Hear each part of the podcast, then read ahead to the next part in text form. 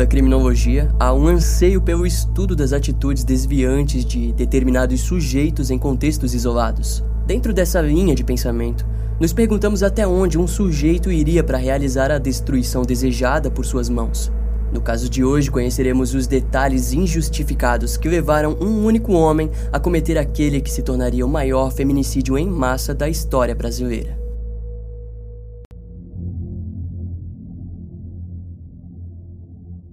Em poucos minutos antes da virada do ano de 2016, no fim da noite de 31 de dezembro, um homem armado com uma pistola 9mm invadiu a residência de uma família que comemorava o Réveillon. A casa ficava na rua Pompílio Morandi, na Vila Proust de Souza, em Campinas. O sujeito armado inicialmente estacionou seu carro, pulou um muro e entrou na casa. Junto a ele haviam mais 10 bombas de fabricação caseira presas no seu corpo. O crime foi completamente premeditado, pois lá os seus alvos principais foram Isamara Filler, de 41 anos, e o seu filho João Vitor Filler de Araújo, de 8 anos. Consequentemente, a ira do assassino se alongou aos familiares de Isamara, sendo assim mortos mais 10 membros da família da vítima. Durante o massacre, uma das pessoas conseguiu pular o muro e ir até o vizinho, onde foi abordado com medo, pois achavam que ele era um ladrão. Mesmo ferido, os moradores o revistaram para em seguida entender o que estava acontecendo. Consequentemente, as autoridades foram chamadas. Posteriormente, o último disparo feito pelas mãos do criminoso foi direcionado a si mesmo. Quando as autoridades chegaram no local, Dois adolescentes de 15 e 17 anos que conseguiram se proteger do ataque ao se trancarem no banheiro da residência foram encontrados em estado de choque. Mais três pessoas também sobreviveram e foram levadas feridas para o hospital. Uma mulher chamada Aparecida e tia de Isamara foi poupada por estar segurando o seu neto de pouca idade. Havia cerca de 18 pessoas no momento da tragédia. Mais tarde, ambos relataram terem visto o atirador dizer a Isamara que a mataria, pois ela havia tirado seu filho. Ainda no local, o corpo do assassino foi identificado como o técnico de laboratório na área de ciência e tecnologia Sidney Rames de Araújo, de 46 anos. Sidney era o pai da criança e ex-marido de Isamara. A equipe forense determinou que, entre todas as vítimas, apenas João Vitor Filler de Araújo, de 8 anos, foi morto no estilo execução. Enquanto isso, as outras vítimas foram todas mortas a uma distância de um metro e pelo menos dois a três tiros. Nas horas seguintes, a polícia encontrou evidências de que o crime havia sido totalmente planejado por Sidney. Em uma das gravações encontradas no veículo do atirador, ele alegou que teria tentado assassinar Isamara e João no Natal daquele ano, mas não conseguiu. Em seus registros, Sidney alegava que tiraria a vida do máximo de mulheres da família da sua ex-mulher. Pouco tempo depois, as autoridades foram informadas que alguns dos amigos do assassino receberam uma carta escrita pelo criminoso. Nela, ele escreve que desejava ver o seu filho crescer, mas que estava sendo impedido por causa do sistema feminista do país. Outros registros de áudio fortificavam a essência misógina do criminoso, onde ele afirmou ter raiva de mulheres e da Lei Maria da Penha. Aquelas evidências apontavam para uma motivação ainda mais complexa. Quando a carta foi recebida pelos amigos, eles não entenderam que o que estava prestes a acontecer seria o maior feminicídio da história do país. Na verdade, a ideologia machista e o ódio pelas mulheres já havia se intensificado na mente do perpetrador. Segundo a antropóloga e professora de Direito da Universidade de Brasília, Débora Diniz, o atirador não fez uma confissão através de seus registros de áudio e escrito. Em sua opinião, o que Sidney procurou fazer antes de cometer suicídio foi um tipo de convocação. Ele estaria comunicando através dos seus assassinatos que todos os homens que acreditavam no mesmo que ele deveriam agir conforme suas atitudes. Em outras palavras, era um chamado para que mais mulheres fossem mortas. Antes do crime, Sidney se enxergava como um mártir, e aquele seria o ato que selaria o seu ideal para sempre no Brasil. Conforme os familiares e amigos foram entrevistados, a polícia acabou descobrindo que Sidney e Isamara estavam envolvidos em um processo judicial pela guarda do filho. Ao que conta as testemunhas, o casal teria se separado devido à suspeita de que Sidney estivesse abusando sexualmente do próprio filho. Na Delegacia da Mulher de Campinas, também foram localizados cerca de três registros de boletim de ocorrência contra Sidney Rames de Araújo. Todas as denúncias foram feitas por Isamara, que alegava ameaça de agressão e morte. Outros dois processos registrados na Delegacia de Campinas também foram localizados e envolviam ameaças e a denúncia por abuso sexual contra o filho. Um processo judicial sobre a denúncia de abuso sexual foi processado no ano de 2012. E na época, a justiça concluiu que, embora não tivesse provas concretas, o comportamento de Sidney foi considerado inadequado. A justiça disse que João Vitor Filier de Araújo, que na época estava com 3 anos, deveria ser protegido, mas não ausentado do convívio com o pai. Por conta disso, o homem ficou quase um ano inteiro sem ver seu filho. Outras testemunhas ouvidas, como a professora do garoto, disse que João alegava não gostar de Sidney e até mesmo que ele havia ameaçado o garoto de morte. Conforme o alarme do caso se expandia, a imprensa chamou o ocorrido de chacina. No entanto, o Centro de Referência e Apoio à Mulher disse que o crime deveria ser definido como um feminicídio em massa. A ex-ministra da Secretaria de Políticas para Mulheres também se pronunciou ao trazer uma visão mais ampla do caso. Segundo ela, a restrição e a raiva pelo fim do casamento foi a motivação para o crime de vingança cometido por Sidney. Contudo, ela deixa claro que os alvos de Sidney no dia do crime eram predominantemente femininos e que por si só já era um sinal claro de ódio às mulheres.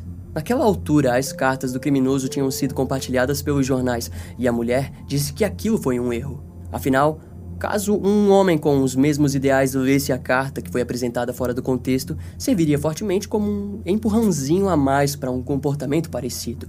A agência Patrícia Galvão disse que o discurso de ódio explícito de Sidney era um perigo e poderia disseminar mais ódio.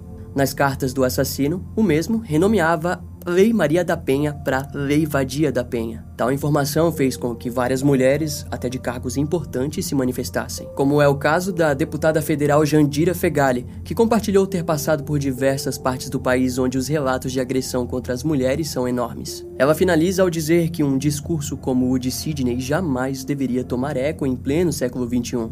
O caso acabou sendo divulgado por toda a mídia nacional e internacional, causando revolta em todo o mundo. O prefeito de Campinas, Jonas Donizete, declarou luto de três dias para o estado. Junto a ele, o, na época, presidente do Brasil, Michel Temer, disse lamentar profundamente sobre as mortes ocorridas em Campinas. A ex-presidente Dilma Rousseff, que foi chamada por Sidney em sua carta de vadia no poder, compartilhou em seu Facebook que o crime foi intolerável e que as mulheres devem ser protegidas. O trágico evento em Campinas remeteu diretamente à lei do feminicídio sancionada por Dilma no ano de 2015. Com a lei, o feminicídio passou a ser considerado como um crime hediondo. O vislumbre desse caso nos lembra que já se passaram cerca de 16 anos da Lei Maria da Penha e 7 anos que o feminicídio foi atribuído ao Código Penal do país, mas mesmo assim os índices continuam aumentando. Em 2017, várias revistas e portais de notícias online registraram comentários de pessoas que tentavam justificar as ações perversas de Sydney. Em resposta à reação da sociedade brasileira, a ONU e Mulheres do Brasil publicou uma nota na época onde declararam que é inadmissível que as mulheres continuem a ser barbaramente assassinadas, além de pedir para que a lei do feminicídio fosse ampliada pelas autoridades. Outra questão que atuava no mesmo momento que a indignação nacional e internacional pelo crime foi as dores que o crime causou nos familiares das vítimas. Alguns dias antes do feminicídio em massa ocorrer, aquela mesma residência havia abrigado momentos felizes. Toda a família era composta por grandes mulheres que diariamente queriam uma vida melhor, mas que sabiam possuir a confiança e o apoio uma da outra. Segundo a vizinha Antônia Costa Lopes, de 76 anos, que já dividia um muro com a família há pelo menos 19 anos, as mulheres daquela casa eram todas unidas e Sidney tinha destruído tudo aquilo. Sem dúvidas, o ano de 2017 se iniciou totalmente destruído pelas mãos de Sidney Rames de Araújo, que fez a entrada da aconchegante residência familiar ser recheada de velas e flores brancas. Em frente à residência havia uma única árvore, dita como um símbolo de vida mas que naquele ano abraçou a dor da perda e da morte. No passado, o muro da residência era menor e possuía pouco menos de 2 metros. Contudo, em 2017, já contava com o dobro do seu tamanho. Eles haviam reformulado o muro como forma de evitar a violência que garantisse uma proteção maior contra o mal das ruas. Embora não houvesse motivos para se preocuparem tanto, já que em boa maioria os vizinhos eram todos idosos aposentados. Nenhum membro da família de Isamara poderia adivinhar que o verdadeiro mal seria capaz de pular um muro a fim de garantir que o seu reino de ódio recaísse sobre cada um dos membros presentes no local. A revista Veja trouxe a carta escrita por Sidney na íntegra, mas excluímos citações onde o criminoso faz acusações sem provas contra determinadas pessoas. Desse modo, é possível observar a verdadeira essência por detrás do estressor de Sidney. Decidimos trazer as partes que consideramos principais da carta e comentaremos alguns pontos. Não tenho medo de morrer ou ficar preso. Na verdade, já estou preso na angústia da injustiça. Além de que eu preso, vou ter três alimentações completas, banho de sol, salário, não precisarei acordar cedo para ir trabalhar, vou ter representantes dos direitos humanos puxando meu saco. Também não vou perder cinco meses do meu salário em impostos. Morto também já estou, porque não posso ficar contigo, ver você crescer, desfrutar a vida contigo, por causa de um sistema feminista e umas loucas. Filho, tenha certeza que não será só nós dois quem vamos nos foder. Vou levar o um máximo de pessoas daquela família comigo para isso não acontecer mais com outro trabalhador honesto. Nessa primeira parte, é curioso que Sidney se apega às falas contra impostos e contra direitos humanos e descreve muito mais benefícios pelo crime que estava prestes a cometer e se ausenta de citar as reais consequências. Em seguida, ele culpa as mulheres, algo esperado de alguém com um tamanho grau de sua misoginia. Ao fim desse trecho, Sidney acrescenta o seu filho, João Vitor Filier de Araújo, a sua destruição própria e em seguida tenta redimir sua futura ação com a morte de mais mulheres. No decorrer da carta, o criminoso continua ao escrever: Agora vão me chamar de louco. Mas quem é louco? Eu quem quero justiça ou ela que queria o filho só para ela? Que ela fizesse a inseminação artificial ou fosse trepar com um bandido que não gosta de filho? No Brasil, crianças adquirem microcefalia e morrem por corrupção. Homens babacas morrem e matam por futebol. Policiais e bombeiros morrem dignamente pela profissão. Jovens de bem morrem por celulares, tênis, selfies e por ídolos. Jornalistas morrem pelo amor à profissão. Muitas pessoas pobres morrem no chão de hospitais para manter políticos na riqueza e poder. Eu morro por injustiça, dignidade, honra e pelo meu direito de ser pai. Na verdade, somos todos loucos. Depende da necessidade de ela aflorar. Filho, não sou machista e não tenho raiva das mulheres, essas de boa índole. Eu amo de coração. Tanto é que me apaixonei por uma mulher maravilhosa, a Kátia. Tenho raiva das vadias que se proliferam e muito a cada dia se beneficiando da lei vadia da penha.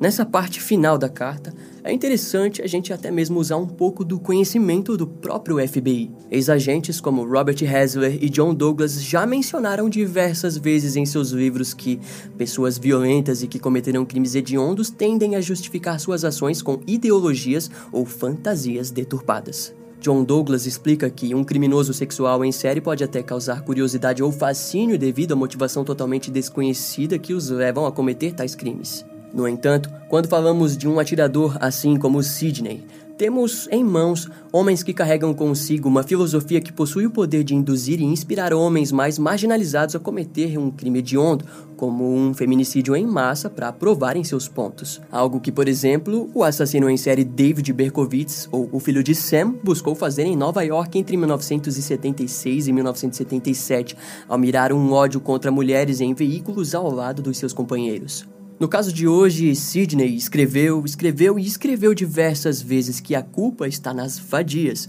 e acrescenta que existem mulheres de boa índole e que essas não merecem o seu ódio. Contudo, o que supostamente difere essas mulheres é o fato de que elas não se levantaram contra ele.